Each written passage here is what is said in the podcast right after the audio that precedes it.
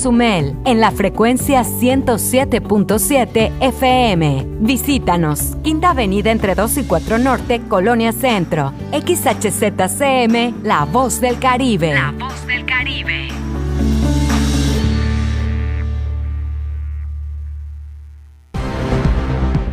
Ha llegado el momento del resumen informativo de la tarde. Estamos en la media con Porfirio Ancona. Comenzamos.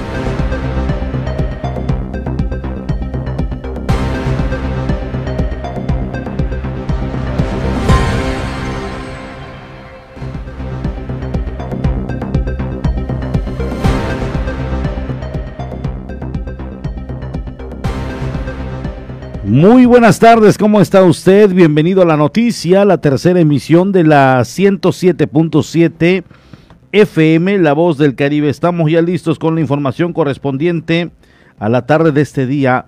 Es jueves primero de julio del 2021. Muchas gracias a todos los que diariamente nos escuchan y siempre están atentos a lo que vamos dando a conocer en este espacio de información. Muchas gracias, por supuesto a todos los amigos aquí en la bella isla de Cozumel que diariamente, diariamente están siempre atentos a lo que vamos dando a conocer, lo que informamos a través de este espacio. Y bueno, con la noticia, fue reportado al 911, esto generó la movilización de las eh, tres eh, fuerzas del orden, de la Policía Municipal, de la Guardia Nacional y de igual manera estuvo ahí eh, peritos criminalistas. Esto sucedió en la Miguel Hidalgo, esquina con Felipe Ángeles. En este lugar eh, encontraron el cuerpo sin vida de una mujer de aproximadamente 25 años de edad. Presumiblemente, de acuerdo a lo que están y se está dando a conocer a través de diversos medios, lo que ha trascendido también por parte de algunos vecinos que habitaban estos departamentos, esta persona presumiblemente falleció eh, por, eh, dicen, broncoaspiración y al parecer también, eh, de acuerdo a lo que dieron a conocer y lo que se está comentando de manera extraoficial, por una sobredosis. Es lo que de momento se sabe.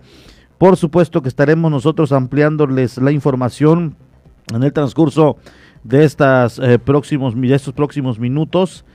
Hoy encontraron el cuerpo sin vida de una mujer de aproximadamente 25 años de edad eh, con eh, presunta sobredosis. Esto fue en la Miguel Hidalgo con Felipe Ángeles en la colonia Adolfo López Mateos. de momento es lo que le podemos comentar, lo que le podemos decir.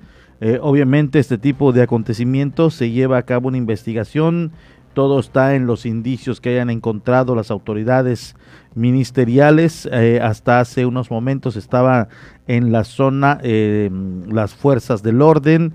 Eh, será en el transcurso de estos minutos cuando ya fue levantado el cuerpo de esta persona en una planta alta, en un, en una, en un predio de varios, de un edificio de varios cuartos. que pues de acuerdo a lo que reportaron al 911 y se dio parte a las autoridades para que hagan acto de presencia.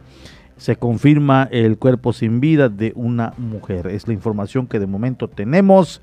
Eh, la vía fue cerrada, por supuesto, fue acordonada para evitar que eh, haya circulación de transeúntes, de igual manera de vehículos, en lo que es la Miguel Hidalgo entre la 35 Sur con, em, eh, con la otra eh, calle que está ahí, que es precisamente en la colonia Adolfo López, la, Felipe Ángeles. Felipe Ángeles, ahí se cortó y eh, eh, se diseñó un operativo para desviar los vehículos. Es la información que de momento tenemos y lo que pudimos recabar en el lugar de los hechos confirman la llegada de más cruceros turísticos a Cozumel. Entran a robar en una tienda de Unosusa y se llevan alrededor de 80 mil pesos. Preparan la creación del programa especial anticorrupción para Cozumel, Solidaridad y Chetumal. Más de 20 mil estudiantes eh, tomarán un receso educativo durante las vacaciones de verano. Preparan una práctica ciudadana para saber qué hacer en caso de huracanes. Muchas gracias a todos los que nos acompañan en el transcurso de estos minutos de noticias. Son 60 donde usted va a estar informado del acontecer de la noticia a través de la 107.7 La Voz del Caribe. Soy Porfirio Ancona. Me da un gusto saludarle y de esta manera damos inicio con la información. Confirman la llegada de las demás líneas navieras a Cozumel. El presidente municipal Pedro Joaquín anunció que estas están a punto de retornar y retomar su ruta por el Caribe mexicano. Escuchemos. La recuperación económica de Cozumel avanza favorablemente ante la llegada de cruceros nuevamente al destino. Líneas navieras que aún no zarpan a la isla lo estarán haciendo en los siguientes meses, apuntó el presidente municipal Pedro Joaquín del Buy. El reflejo ya de, de la autorización del CDC de Estados Unidos que tanto se esperó, de muchas negociaciones, sin lugar a dudas. Este crucero también benefició a la gente de Majahual en Otompe Blanco. Entonces, pues estamos muy contentos porque esto ya es eh, oficialmente el inicio de, la recuperación del turismo de cruceros, eh, ya programándose más de 20 cruceros en lo que queda de este mes. Eh, quiero decirte que las reuniones que hemos tenido en la ciudad de Miami y vía, obviamente, tecnologías como, como Zoom, pues nos han arrojado ya el inicio de casi todas las líneas. Hemos también entablado comunicación con Disney. Disney todavía no eh, reactiva sus cruceros, quizás sea la última que lo haga.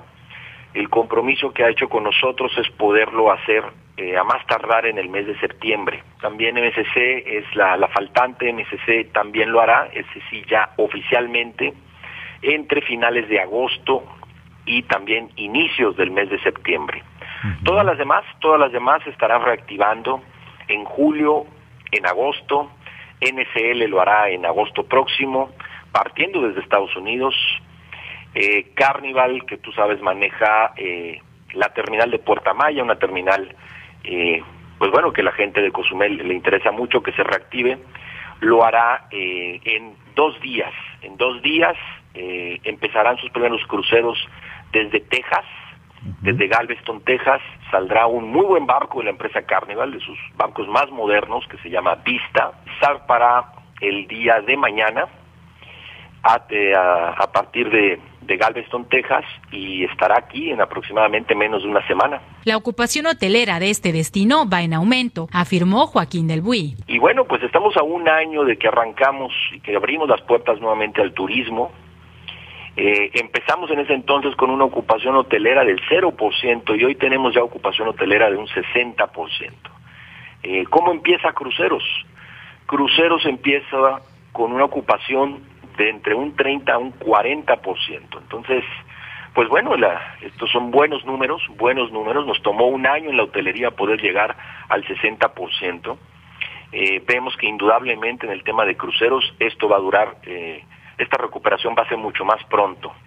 Y esas son muy buenas noticias para Cozumel y para todas las islas del Caribe. No estaremos al 100% de como estábamos en marzo 2020, pero yo estoy seguro que podremos, eh, quizá para el mes de enero, ya estar a, más de un 80%. Los recintos portuarios de la isla están listos para el recibimiento de cruceristas. Los puertos, en este caso SSA Internacional, ha hecho adecuaciones.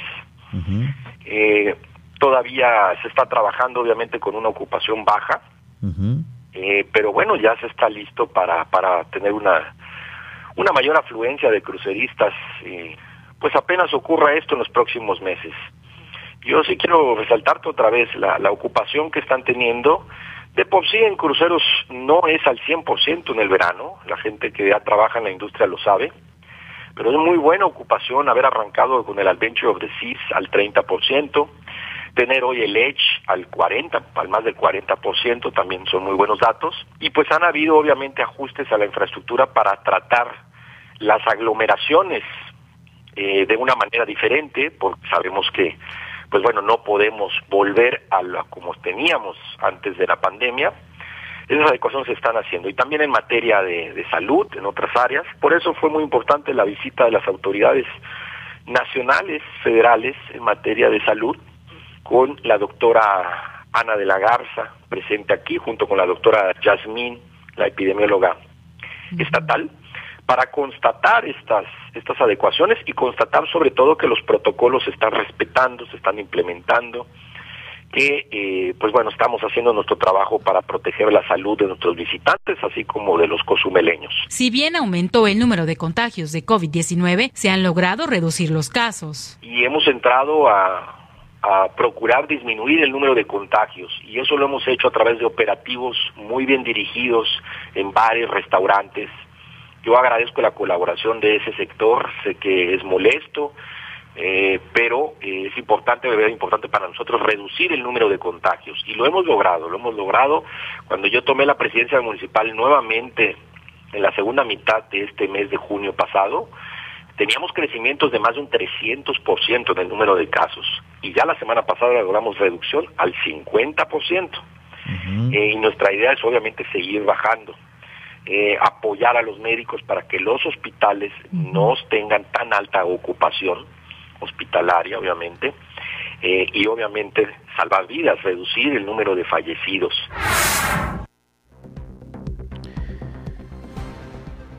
Muchas gracias a las personas que nos están siguiendo. Ahí está la información que hoy nos proporcionó el presidente municipal Pedro Joaquín del Huy en torno a la llegada de los cruceros. Algo que ya se veía muy lejano. Ya están llegando, tercera semana consecutiva que llegan nos da mucho gusto por el sector eh, que en un momento dado eh, se está beneficiando. Hay que ser sinceros de igual manera pues apenas están llegando, dos mil, tres mil pasajeros todavía no representa una cantidad fuerte como para volver a darnos ese respiro importante, pero eh, ya eh, están a punto de llegar los demás con un mayor número de barcos, con mayor número de días a la semana y esto sin duda alguna será benéfico en cuanto a la derrama económica. Les voy a dar una información en estos momentos porque a las 19 horas 7 de la noche, usted podrá precisamente apreciar un concurso que se estará llevando a cabo. Miss México Organization agregó una foto nueva al álbum Miss México 2020, Reto Cara a Cara, fase 1. Es para precisamente 1 de octubre del 2021. Miss eh, Yucatán, Ana Patricia Rivero, eh, precisamente estará esta noche la presentación de Miss Yucatán Ana Paulina Rivero en el reto cara a cara de Miss México 2020 en donde nuestra Miss World 2018 Vanessa Ponce de León entrevistará a la representante de Yucatán para esta prueba. Eh, precisamente eh, este jueves 1 de octubre del eh, precisamente donde estarán eh, transmitiéndose es precisamente en hashtag Miss México org, hashtag Miss México, hashtag Miss World, eh, hashtag Belleza con propósito y todas las noticias en Instagram también estarán en, oficialmente en arroba Miss.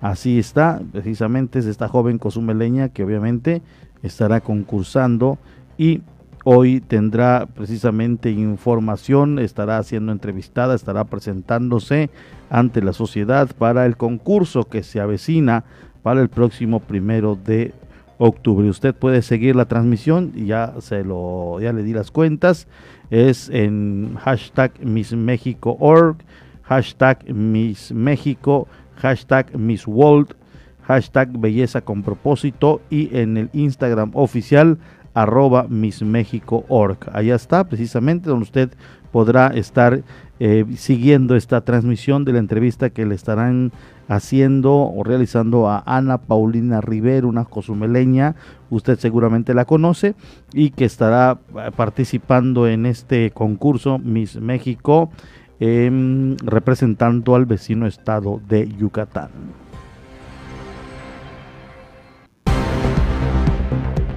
Nos informan, ya tenemos eh, las noticias de la Doche Vele y posterior. Antes nos vamos al clima, vamos a escuchar a detalle el clima para saber qué nos depara en las próximas horas.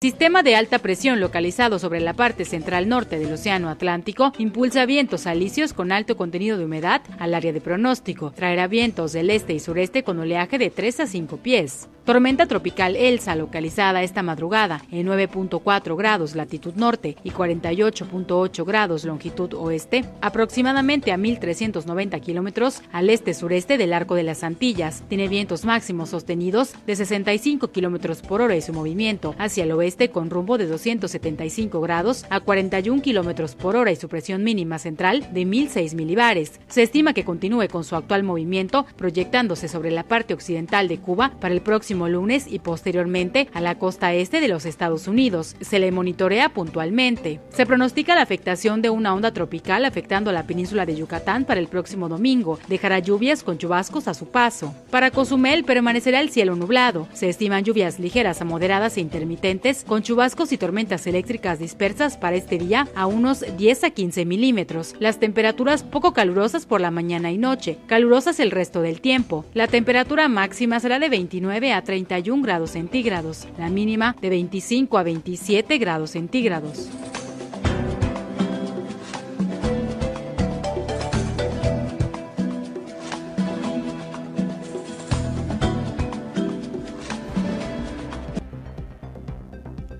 Ahora sí nos vamos con la información de la Doche Vele, la noticia mundial a través de esta frecuencia y posterior a un corte y volvemos.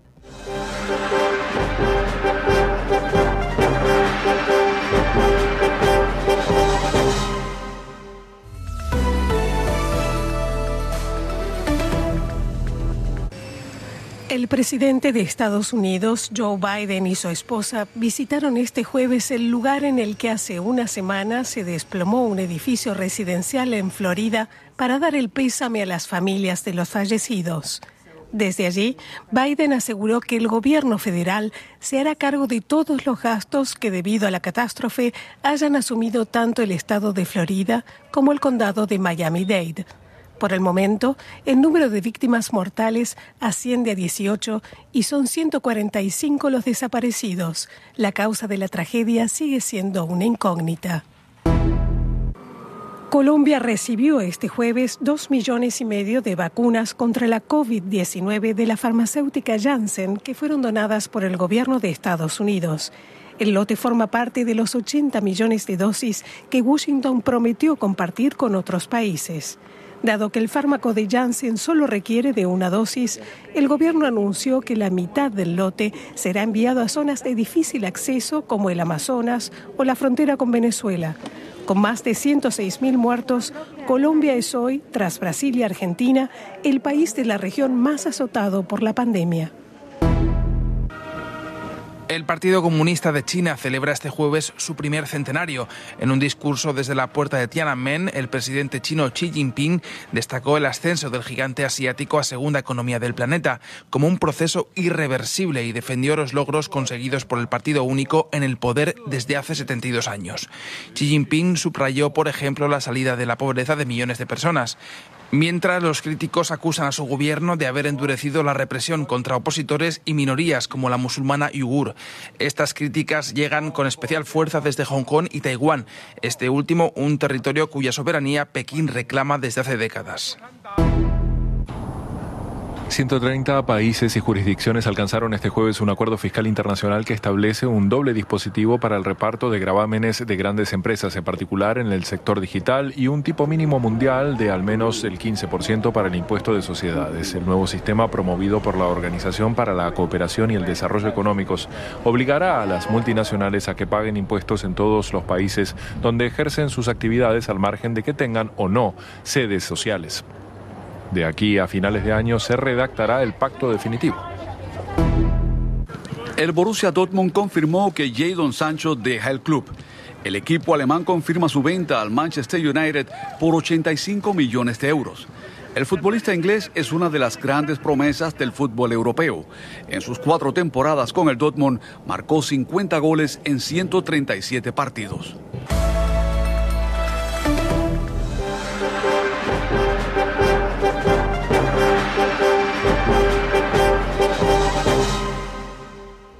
Vamos a una pausa y estamos de regreso en la media.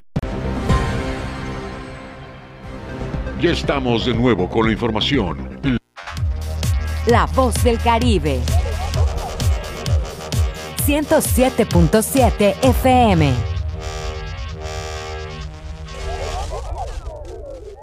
El COVID-19 no es un juego. Ayuda a prevenir los contagios. Si sales, mantén una distancia segura de las otras personas. Usa siempre la mascarilla de la manera correcta, cubriendo la nariz y la boca. No toques los ojos, la nariz y la boca. Lávate las manos frecuentemente por 20 segundos mínimo. Si te proteges, reduces el riesgo de contagio y proteges a todos. No bajemos la guardia. Esta lucha sigue. Ayuntamiento de Cozumel. Pepe Gordon, ¿qué pasa cuando irrumpe un cambio abrupto y liberador en nuestras vidas? Marisol Gacé, en este marco platicaremos sobre las mujeres y la rebeldía con la escritora Rosa Beltrán a propósito de su novela Radicales Libres. Y escucharemos las atmósferas sonoras del músico y compositor Alex Otaola.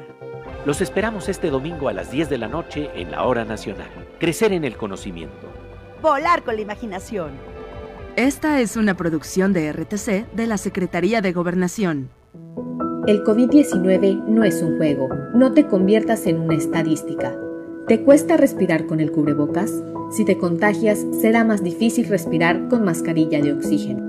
Ponte el cubrebocas. Úsalo correctamente, cubriendo la boca y la nariz. Es por tu salud y la de todos.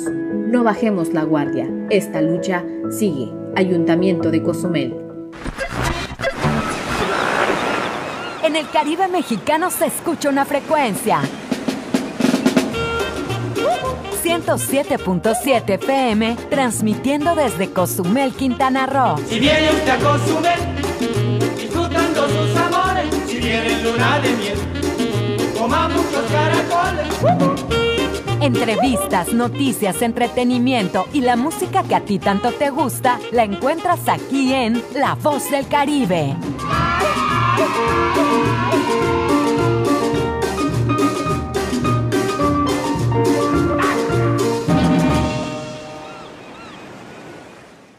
El COVID-19 no es un juego. No te conviertas en una estadística y ayuda a detener la propagación. Protégete y protege a tu familia. Si te reúnes con otras personas, de preferencia hazlo al aire libre. Si es un edificio, abre las ventanas y así habrá más circulación de aire. Mantén una distancia segura. Usa mascarilla correctamente y lávate las manos frecuentemente por 20 segundos mínimo. No bajemos la guardia. Esta lucha sigue. Ayuntamiento de Cozumel. En 107.7 FM logramos llevar hasta ti la esencia de las ondas sonoras, los contenidos adecuados para tu diario vivir, para que tengas entretenimiento, información, cultura, música en todos los géneros y estilos, información constante del actuar de nuestra isla, del Caribe, del estado, del país y del mundo entero. Es decir, en 107.7 FM hacemos radio. Somos radio, es la radio. 107.7 FM, hacemos radio.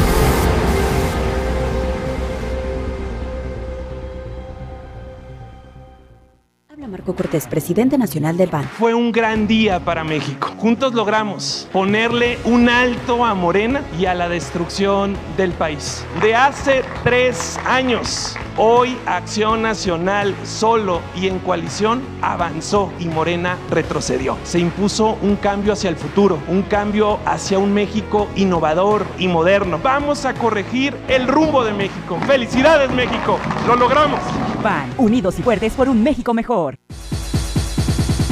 ¿Quieres ser parte de nuestra comunidad en Facebook? Encuentra nuestra página como 107.7, da clic en me gusta y sigue nuestras publicaciones.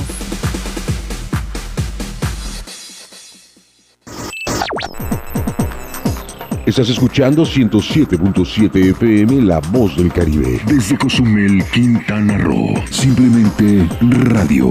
Una radio con voz. La Voz del Caribe. Ya estamos de nuevo con la información. La media.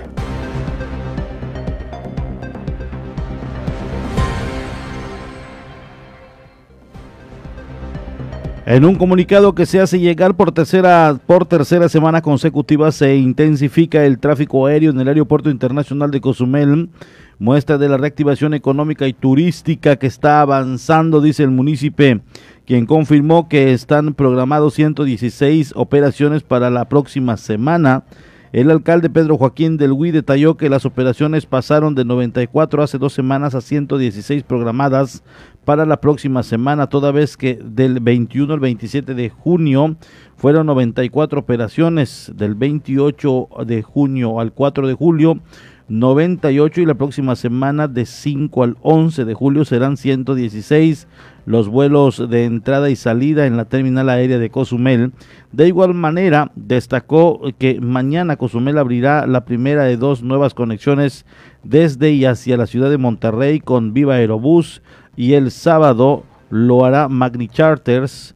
Asimismo, las conexiones hacia la Ciudad de México con Volaris se duplicaron en el presente mes de julio. Actualmente, Cozumel tiene conexiones internacionales con Houston, Denver, Los Ángeles, Chicago, Miami, Dallas y Charlotte mediante las aerolíneas United Southwest, American Airlines, Frontier y Sun Country. Además, Volaris une a Cozumel con la Ciudad de México, al que se suma Viva Aerobús y Magni Charters con la conexión a Monterrey. Con la llegada de los cruceristas y la reactivación de más vuelos, los comercios al interior de los principales atractivos de la Fundación de Parques y Museos de Cozumel poco a poco se van recuperando a la crisis que dejó la pandemia. Dejaron buenos ingresos económicos los turistas nacionales de cruceros y de pernocta en hoteles al haber visitado los parques nacionales de San Gervasio, Punta Sur y Chancanap, indicó Emilio Villanueva Sosa, presidente de la Fundación de Parques y Museo de Cozumel. Explicó que con el turismo de paso y de estadía obtuvieron los resultados favorables en los diversos parques. Para los parques de la Fundación tuvieron a pesar del clima, que no era un clima muy soleado, tuvimos movimiento, bastante movimiento en San Gervasio, en Punta Sur y en Chancanap. Tuvimos dos tours para los eh, delfines y hubo un flujo considerado. Si hacemos una comparativa entre un miércoles normal y un miércoles con cruceros, estamos hablando que tuvimos un incremento del 300% de flujo. Estamos hablando de alrededor de 280, 300 personas que tuvimos, por ejemplo, en el caso de Chancanap números muchísimo mayores a lo que normalmente teníamos con el turismo de pasadía y de pernocta. Eh, el parque definitivamente mayor beneficiado por la situación geográfica que la cual está y lo que representa el parque en sí, pues es Chancanap. En el caso de Punta Sur, pues bueno, tiene una distancia mucho mayor al centro de la isla de Cozumel, aproximadamente 30 kilómetros, pero ha sido bien recibido por el turismo de pernocta y el turismo de pasadía. Y en el caso de San Gervasio, bueno, siendo la única zona arqueológica de la isla, pues bueno, es bien vista a través del turismo cultural. El funcionario añadió al decir que los parques están preparados con todos los protocolos de sanidad, luego que los turistas de cruceros al desembarcar van de un lado a otro. Los parques de la fundación son íconos muy representativos, son productos turísticos muy bien posicionados que a su vez han tenido que ir migrando, han tenido que ir readaptándose, en este caso a las preferencias del crucerista y hemos diseñado, en dado caso ante esta situación de COVID, espacios, eh, por decirlo así, burbuja, en dado caso de ser necesario para los tours que, así lo deseen. Sin embargo, pues hemos visto que el, el, crucerista al desembarcar, pues tiene cierta libertad de poder ir hacia un lado y hacia el otro, ¿no?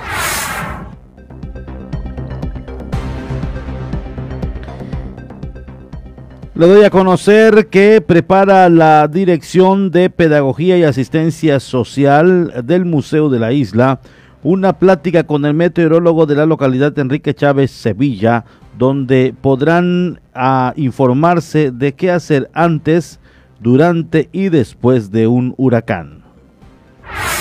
En próximas fechas, Dirección de Pedagogía y Asistencia Social de la Fundación de Parques y Museos de Cozumel llevará a cabo a través de redes sociales la plática relacionada a lo que la comunidad debe hacer en caso de presentarse un huracán, a cargo del meteorólogo de la isla, Enrique Chávez Sevilla, expresó la directora Dianela Cervantes. Que es relacionada a este, en qué hacer antes, durante y después de un huracán. Entonces es una plática muy nutrida y para que la gente esté informada de cómo manejar una situación eh, meteorológica. Como no se pueden hacer pláticas abiertas ni presenciales, eh, todos estos programas son virtuales. Entonces se hace la grabación, eh, la entrevista en una grabación y nosotros lo vamos a subir el 28 de julio a la página.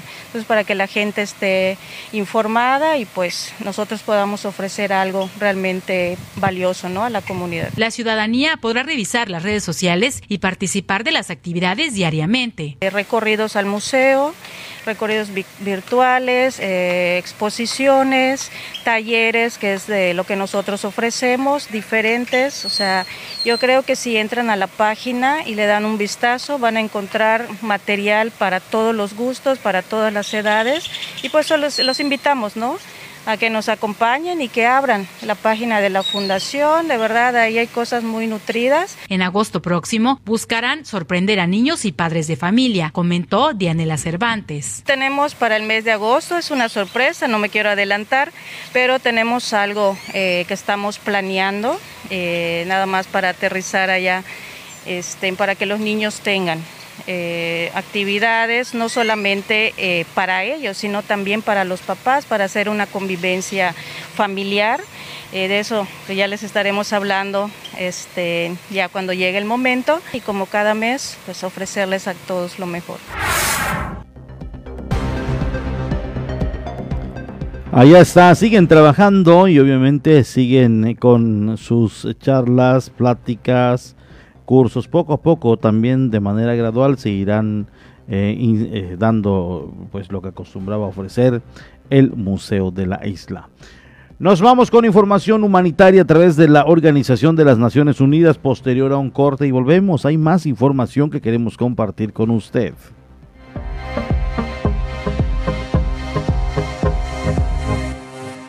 Estas son las noticias más destacadas de las Naciones Unidas con Antonio Lafuente. La no violencia, el diálogo y la concertación son el camino que le permitirá a Colombia seguir avanzando hacia la reconciliación y la restauración de su tejido social, asegura el secretario general de la ONU en su último informe sobre la misión de verificación de la ONU en el país sudamericano. El informe, que abarca desde el periodo entre el 27 de marzo al 25 de junio de 2021, destaca la implementación del acuerdo de paz y el trabajo de las partes durante un momento particularmente complejo para el país, que incluye la tercera y más severa ola de la pandemia de COVID-19, una difícil situación económica y un malestar social sin precedentes. En estos tiempos difíciles y mientras el país se prepara para un nuevo ciclo electoral, hago un llamado a todos los actores políticos y sociales de Colombia para que se comprometan con la violencia y prioricen el diálogo con el fin de encontrar soluciones concertadas, dijo Antonio Guterres. El secretario general resalta particularmente que durante este periodo se registró un hito importante en el proceso de paz en Colombia, con la respuesta dada a la Jurisdicción Especial para la Paz, la JEP, por parte de los antiguos comandantes de las FARC-EP, en el marco de un caso en el que han reconocido responsabilidades por crímenes cometidos por la antigua guerrilla, incluido el secuestro. Y seguimos en la región. La controvertida nueva ley de Guatemala relativa a las organizaciones no gubernamentales viola los estándares internacionales de derechos humanos y podría criminalizar a los defensores de estos y a la sociedad civil en general, dijeron expertos de la ONU y la Organización de los Estados Americanos, la OEA. Los cambios introducidos por esta ley corren el riesgo de asfixiar el trabajo vital de la sociedad civil, según cuatro relatores de derechos humanos. Estamos particularmente alarmados por las disposiciones que dan al Gobierno un amplio margen para controlar las ONG, supervisar su financiación y, en algunas circunstancias, incluso disolverlas. Estas disposiciones abren la puerta a poner límites arbitrarios a las actividades de las ONG y podrían potencialmente utilizarse para criminalizar a los defensores de los derechos humanos y a la sociedad civil en general, subrayan los relatores. La ley guatemalteca, introducida por primera vez en febrero de 2020, entró en vigor el 21 de junio de este año, después de que la Corte Constitucional anulara las impugnaciones que se presentaron. Cambiamos de asunto. El mecanismo COVAX, que tiene por misión la distribución equitativa de las vacunas contra el COVID-19 en todo el mundo, ha emitido un llamamiento para que los países acepten todas las vacunas aprobadas por la Organización Mundial de la Salud en sus políticas relacionadas con las medidas de prevención en los viajes nacionales, regionales y locales. Cualquier medida que permita que las personas protegidas solo con unas determinadas vacunas se beneficien de la reapertura de los viajes crearía un doble sistema, ampliando aún más la brecha mundial de vacunación y agravando las desigualdades que tenemos, según un comunicado emitido por COVAX. Tales decisiones están socavando ya la confianza en las vacunas que han demostrado ser seguras y efectivas, lo que afecta a su aceptación, colocando potencialmente en riesgo a miles de millones de personas. En un momento en que el mundo está tratando de reanudar el comercio y los viajes, esto es contraproducente tanto en espíritu como en resultados. Continuamos hablando de la pandemia. Distintas variantes del coronavirus SARS-CoV-2 entre ellas, su vertiente más contagiosa, la Delta, está en el origen de la tercera ola de COVID, que crece a un ritmo no visto anteriormente en el continente africano, dijo el director regional de la Organización Mundial de la Salud. El doctor Matsidiso Moeti añadió que la propagación desenfrenada de variantes más contagiosas lleva la amenaza a África a un nivel completamente nuevo. Más transmisión significa enfermedades más graves y más muerte, por lo que todos deben actuar ahora e impulsar las medidas de prevención para evitar que una emergencia se convierta en una tragedia. En el continente africano los casos de COVID han aumentado durante seis semanas seguidas a un ritmo del 25% cada siete días, lo que ha llevado el número total de casos a más de 200.000, muy cerca del récord anterior del continente que se sitúa en 224.000 casos. Las muertes aumentaron en un 15% en 38 países africanos, llegando a casi 3.000 en el mismo periodo. Entre las variantes presentes en África figura la conocida como Delta, que se está extendiendo a un número creciente de países. Hasta el momento se ha registrado en 16, entre ellos Sudáfrica, donde ya se ha hecho la dominante. Las variantes alfa y beta se han informado en 32 y 27 países respectivamente. Y dejamos la pandemia para hablar del secretario general. Antonio Guterres se encuentra en España, donde ha visitado una base logística de las Naciones Unidas en la ciudad levantina de Valencia. Allí también se ha reunido con un grupo de jóvenes en la llamada Ciudad de las Artes y de las Ciencias. Guterres llegó a España procedente de Francia, donde ayer participó en París en el foro Generación Igualdad en el que señaló que la igualdad de género es básicamente una cuestión de poder en un mundo dominado por los hombres y con una cultura patriarcal. Para acabar con esa desigualdad, el titular de la ONU llamó a conseguir los recursos que permitan desequilibrar las relaciones de poder entre los géneros. Desde Valencia, Guterres se trasladará a Madrid, donde se encontrará con distintas autoridades. Y hasta aquí las noticias más destacadas de las Naciones Unidas.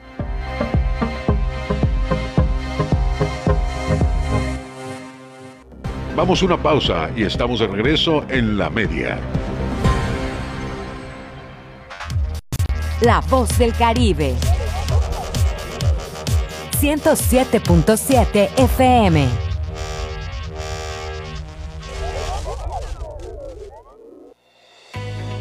En esta temporada de lluvias, atiende las siguientes recomendaciones. Utiliza paraguas o impermeable para evitar enfermedades. Barre banquetas y manténlas libres de basura. En pavimento mojado, conduce con precaución. Limpia techos y patios de las casas para evitar encharcamientos y filtraciones. Evita acercarte a postes o cables de electricidad. No te refugies debajo de árboles porque atraen descargas eléctricas. Ten a mano una linterna en caso que se vaya la luz. En caso de emergencia, llama al 911. En temporada de lluvias, la prevención es la mejor opción.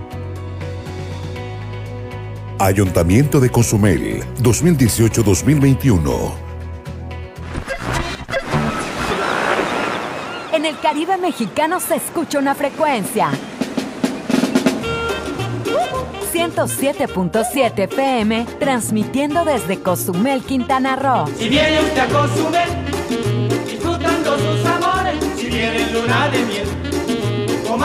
caracoles. Entrevistas, noticias, entretenimiento y la música que a ti tanto te gusta, la encuentras aquí en La Voz del Caribe.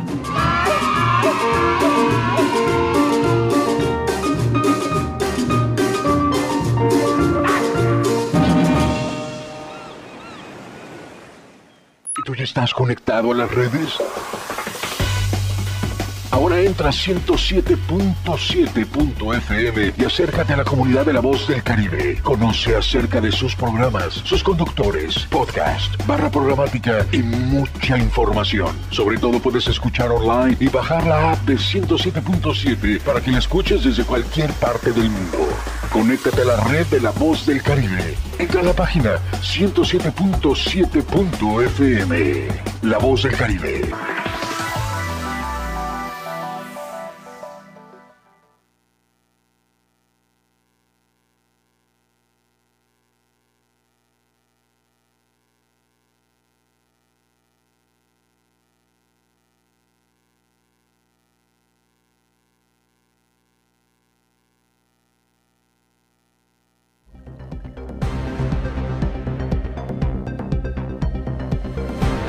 Gordon, ¿qué pasa cuando irrumpe un cambio abrupto y liberador en nuestras vidas? Marisol Gacé, en este marco platicaremos sobre las mujeres y la rebeldía con la escritora Rosa Beltrán a propósito de su novela Radicales Libres. Y escucharemos las atmósferas sonoras del músico y compositor Alex Otaola. Los esperamos este domingo a las 10 de la noche en la Hora Nacional. Crecer en el conocimiento. Volar con la imaginación. Esta es una producción de RTC de la Secretaría de Gobernación. En 107.7 FM logramos llevar hasta ti la esencia de las ondas sonoras, los contenidos adecuados para tu diario vivir, para que tengas entretenimiento, información, cultura, música en todos los géneros y estilos, información constante del actuar de nuestra isla, del Caribe, del estado, del país y del mundo entero. Es decir, en 107.7 FM hacemos radio. Somos radio, es la radio. 107.7 FM, hacemos radio.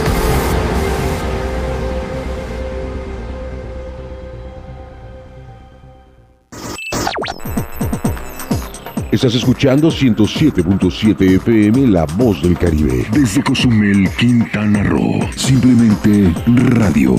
Una radio con voz. La Voz del Caribe. Ya estamos de nuevo con la información. La media.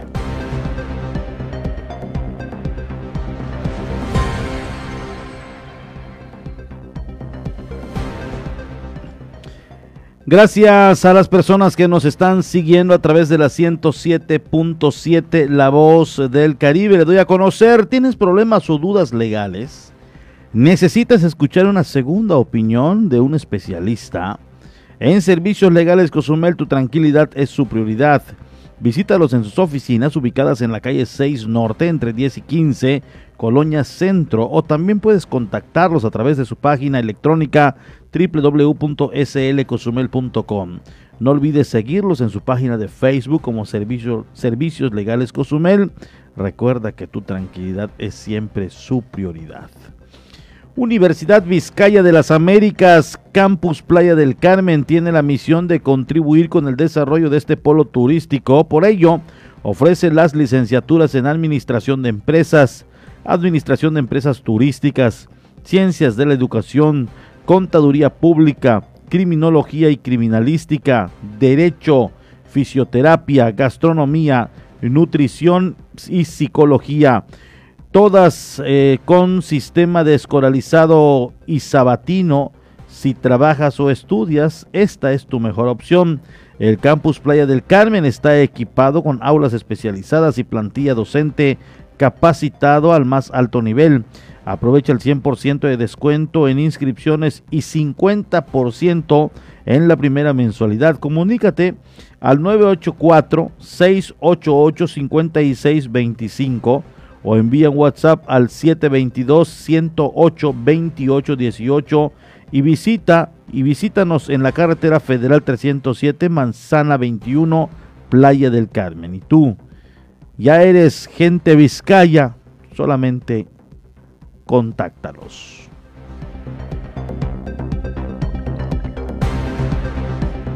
Más de 20 mil estudiantes de preescolar, primaria, secundaria, preparatoria y nivel universitario tomarán un receso educativo durante las vacaciones que oficialmente inician el próximo 13 de julio.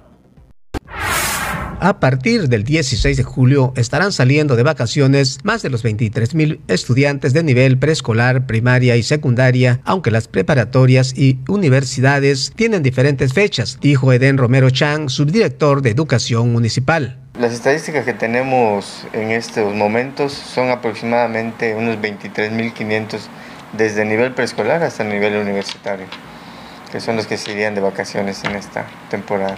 Asimismo, dio a conocer que no se tiene una estadística de estudiantes que hayan emigrado luego que las clases actuales son virtuales. No tenemos el número exacto de alumnos que han emigrado, puesto que a pesar de que tenemos alumnos en las escuelas con los que no se pudo contactar durante todo el ciclo escolar, eh, podemos o creemos que se pudo deber a alguna situación tecnológica, que pues ya ves que ahorita todo es en línea eh, entonces eso puede ser que ya cuando regresemos de manera presencial los alumnos lleguen físicamente a las aulas. Entonces no hay un dato estadístico certero. Por último comentó que para el regreso a clases las instalaciones educativas deben de contar con la certeza de seguridad de salud. La infraestructura de las escuelas tenemos que este, eh, las tres órdenes de gobierno eh, revisar las instalaciones que sean seguras porque han estado abandonadas poco más de un año entonces, este, ese sería el tercer punto, ¿no? que, la, que la infraestructura de los centros educativos esté en condiciones óptimas para, para que sea seguro el regreso de los niños. Y también el cuarto punto es que cada uno de los niveles educativos y cada, eh, cada, cada una de las escuelas van a presentar planes de, de contingencia sanitaria. Eh, la situación que viven, cada escuela es diferente entonces cada una de estas escuelas va a presentar estos planes de, pues de seguridad y protección para los alumnos.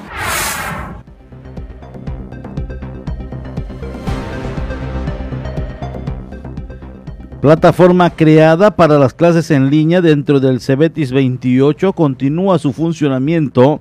Desde su creación hace alrededor de un año el uso ha sido bueno por parte de docentes y alumnos.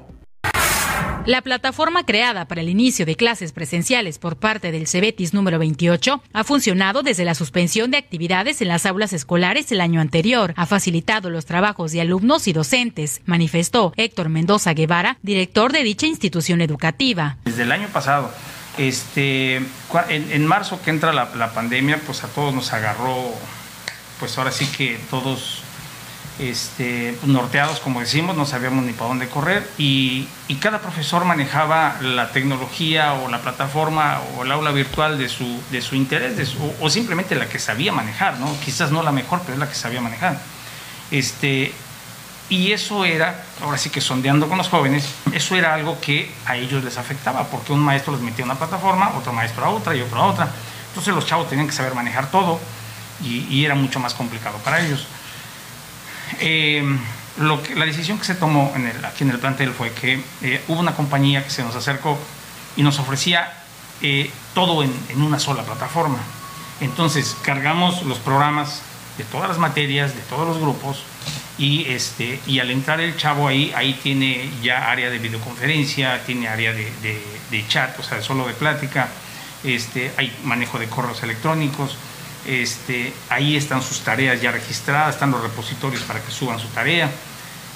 Pues ahora sí que todos al mismo espacio, todos al mismo lugar. El lugar está bastante cómodo, bastante este, pues para los jóvenes es, es, muy amigable. Ante un retorno a las aulas de forma escalonada, seguirán utilizando este portal electrónico. Incluso hemos hablado que si termina la pandemia, posiblemente algunas materias sigan en línea. Este, la plataforma es muy buena, este, el servicio que se puede ofrecer hacia los chavos desde ahí es muy bueno.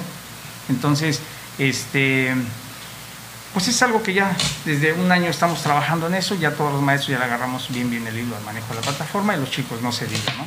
ya se han familiarizado con ella. Ya se tienen estrategias de recepción a los jóvenes en, este, en presencial, pero es de manera escalonada y, este, y siempre será respetando la decisión de los padres y de los, de los alumnos. ¿no? Entonces, este, viene creo que un proceso bastante complicado, bastante complicado, sin embargo, este, pues estamos listos para, para, para intentarlo. Definitivamente sí, si, si el joven lleva cinco o seis materias, pues esas que son muy teóricas, esas sí se pueden seguir en línea, este, incluso el joven ya, ya podría hacer menos tiempo aquí en el plantel también, ya que el resto del tiempo podría estar en casa tomando su clase. Se han presentado propuestas para el regreso a clases presenciales en la isla, señaló Mendoza Guevara. Ya hemos presentado propuestas y estamos en espera a que, no, a que nos den esta, esta luz verde de, de, pues de pedirles a los jóvenes que regresen ¿no? y, a ver, y a ver cómo nos va.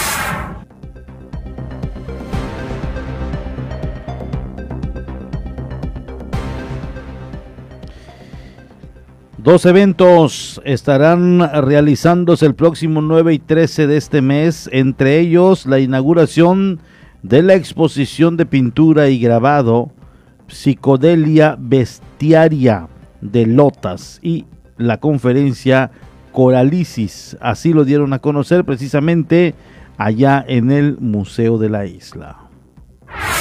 El Museo de Cozumel presentará exposiciones durante el día 9 y 16 de este mes, con la presentación de pintura grabado Psicodelia Bestiaría de Lotas, así como la exposición digital de fotografía denominado Concreto y Salitre, dijo Isela Carrillo Cupul, directora del Museo de la Isla. Al respecto expresó que luego de la primera inauguración, los visitantes podrán visitar las exposiciones que tiene el museo en la planta alta y baja. Bueno, el Museo de la Isla a partir aparte de recibir a los visitantes nacionales y extranjeros que quieren conocer este nuevo museo, eh, pues tenemos también actividades eh, culturales como son las exposiciones de arte.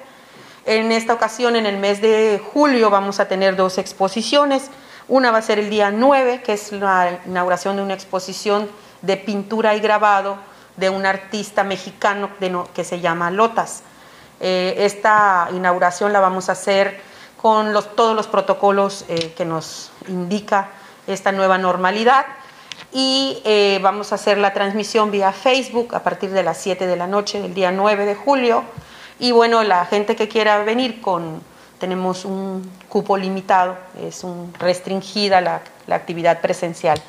De todos modos, esperamos a la gente después que quiera venir a visitar estas exposiciones. las áreas de exposición del museo son completamente gratis es la planta alta, la planta baja y nuestras dos salas de exposiciones temporales. Asimismo dijo que el 16 de julio se inaugurará otra exposición que tiene que ver con la arquitectura de las casas en la isla de Cozumel. Y también para el 16 de julio vamos a inaugurar otra exposición, que es una exposición fotográfica de un proyecto que una arquitecta está haciendo aquí en la isla de Cozumel, que se llama eh, Concreto y Salitre esta exposición tiene mucho que ver con la arquitectura de la isla de Cozumel. Este es un proyecto que muestra fotografías de casas que tienen un común denominador aquí en nuestra isla, que en ocasiones nosotros pasamos por las calles y observamos y no tenemos este, esa delicadeza ¿no? de observar este, estas características. Entonces, esta exposición nos muestra mucho de esto de la arquitectura de la isla de Cozumel.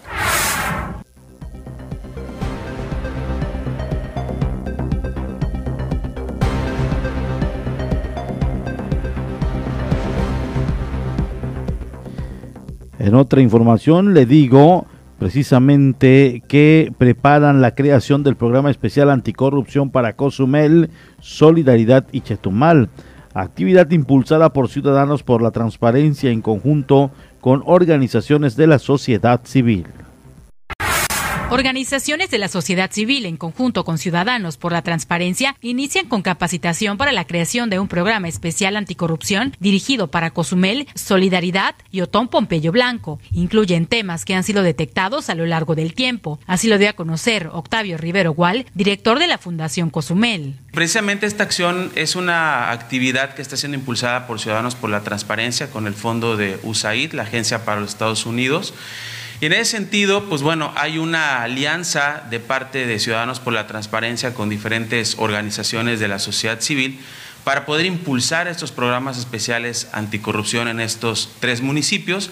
Y en Cozumel, pues bueno, ya hicimos la propuesta y somos seis organizaciones de la sociedad civil que estamos participando en estos procesos de formación de incidencia y precisamente hace unas semanas iniciamos con toda la capacitación para conocer más sobre el sistema nacional anticorrupción, el sistema estatal y lo que se ha abordado a través de Ciudadanos por la Transparencia. Estuvimos trabajando precisamente en, aquellas, eh, en aquellos temas centrales para poder abordar el tema de la anticorrupción precisamente para el caso de Cozumel estamos enfocándonos a todo lo que tiene que ver con el Plan Municipal de Desarrollo y toda la cuestión presupuestaria, pero que también se puede elaborar un presupuesto participativo donde eh, puedan destinarse recursos económicos precisamente hacia esos temas centrales. Estamos ahora en la construcción de, estas, eh, de estos temas que vamos a estar abordando eh, próximamente y, este, y esto parte de un proceso mucho más integral. Todavía nos faltan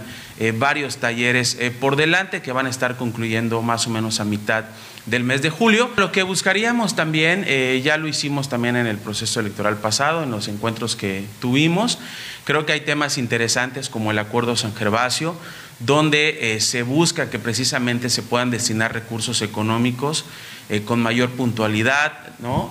de una manera mucho más, eh, mucho más viable para fomentar el trabajo de las organizaciones de la sociedad civil. Por ello también estamos y propusimos impulsar el reglamento de fomento a las organizaciones de la sociedad civil. También está el tema de los estímulos fiscales para organizaciones eh, civiles, donde si bien es cierto se prevé todo eso en una ley de fomento en el Estado, no se lleva a cabo porque no hay concordancia con la ley de Hacienda del municipio de Cozumel. Esperan que impulsar estas acciones pudiera derivar en aplicar programas permanentes en el municipio. Un plan con visión de largo plazo en donde ya eh, se puedan impulsar programas permanentes de atención a la comunidad en diferentes áreas donde participemos el gobierno municipal, las organizaciones de la sociedad civil, pero también el sector empresarial.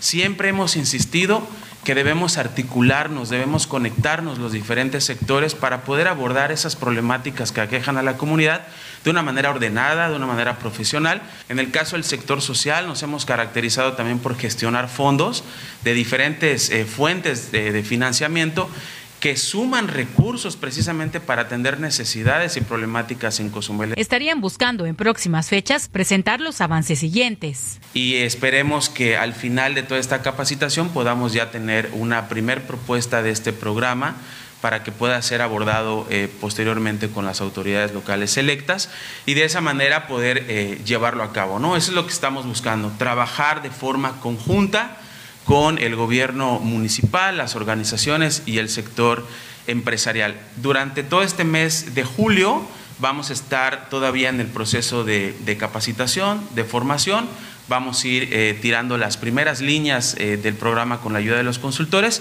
y yo espero que finales de julio principios de agosto pudiéramos estarnos reuniendo precisamente para poder hablar ya de estos temas que se abordarían una vez eh, que el gobierno municipal electo tome funciones del cargo.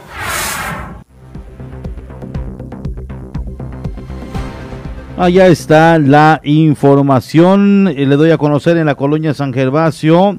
Se robaron poco más de 80 mil pesos en una tienda de Unosusa. Están obviamente buscando y recabando evidencias. Las autoridades están buscando la manera de revisar algún tipo de video eh, cámara de seguridad que esté ahí cerca para poder dar con los responsables. De igual manera, este día se estuvieron eh, entrevistando con todo el personal de esta tienda que se encuentra ahí sobre la Miguel Borges Martín, frente a lo que es eh, el campo de fútbol de la colonia San Gervasio y pues seguramente en los próximos días ya tendrán más o menos una información que pueda estar eh, dándose eh, a los medios y un comunicado por parte de las autoridades de, en cuanto a lo que sucedió, cómo llegaron, cómo es que se atracó, cuánto había, eh, quién fue el responsable o presunto sospechoso, en fin, muchas cuestiones que le vamos a estar informando en el transcurso de los próximos días, seguramente cuando ya las autoridades den, si es que dan con los responsables de este hurto. 19, 19 horas 7 de la noche. Muchas gracias a todos por habernos acompañado en el transcurso de estos minutos, 60 minutos de noticia a través de la 107.7 La Voz del Caribe. Soy Porfirio Ancona, como siempre, un saludo y agradecido el que me hayan acompañado en el transcurso de estos 60 minutos de noticia. Pásela bien, que tenga muy buenas noches. Les espero mañana. La primera cita mañana viernes es a las 7.30 de la mañana con Dana Rangel y un servidor. Y de igual manera en una hora. A las 20 horas les espero en Vértice, el ángulo de la noticia por Canal 5, la televisión de nuestra gente. Esto fue La Media con Porfirio Ancona, el resumen noticioso de la tarde. Nos escuchamos en la próxima emisión.